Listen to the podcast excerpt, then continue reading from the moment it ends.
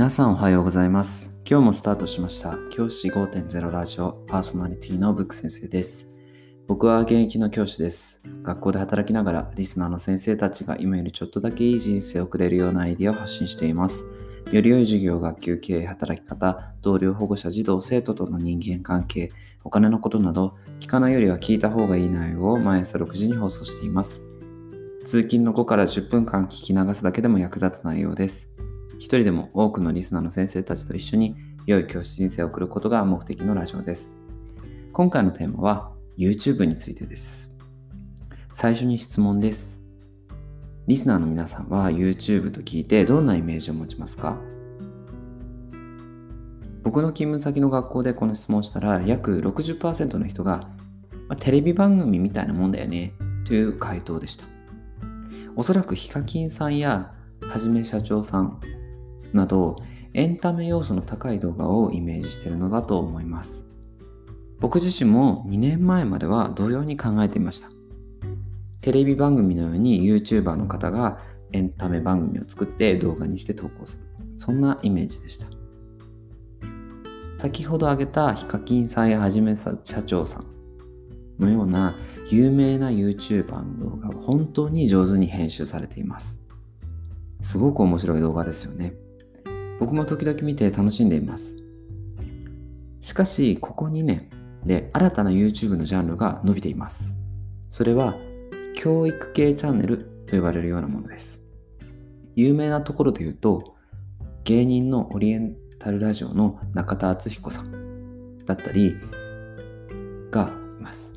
歴史や地理、あとはお金のことを分かりやすく教えてくれています。また、書評チャンネルと言われるようなジャンルも伸びています。例えば、サラタメさんであったり、格式サロンさんなんかが僕が聞いてる書評チャンネルの YouTuber さんです。加えて、投資系チャンネル、これも教育に関わるんですが、もう素晴らしいです。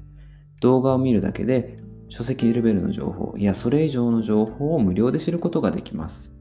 内容は本当によく練られていてとてもためになるものばかりです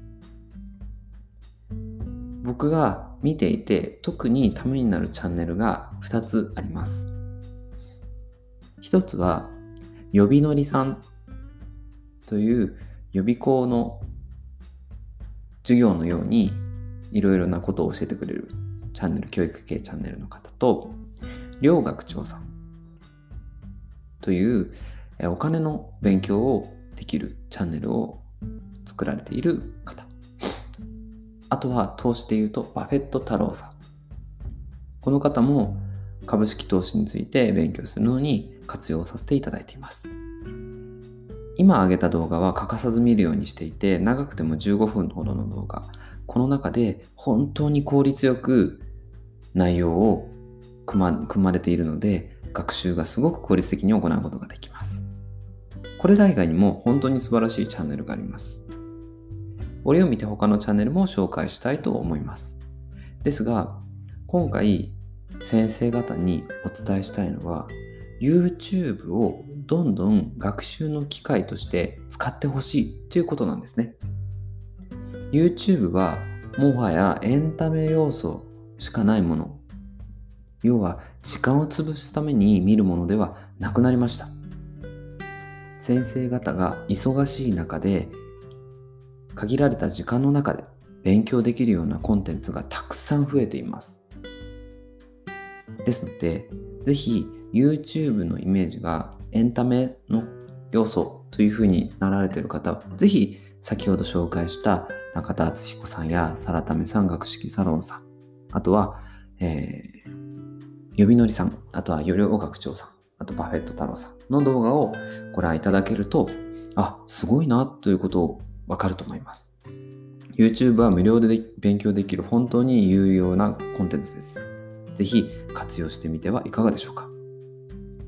次回は先生たちが実際 YouTube を使って勉強するって時に YouTube で勉強するタイミングについて話したいと思います。YouTube をどんな時に使って勉強するのかっていうことを次回は具体的に話していきたいと思います。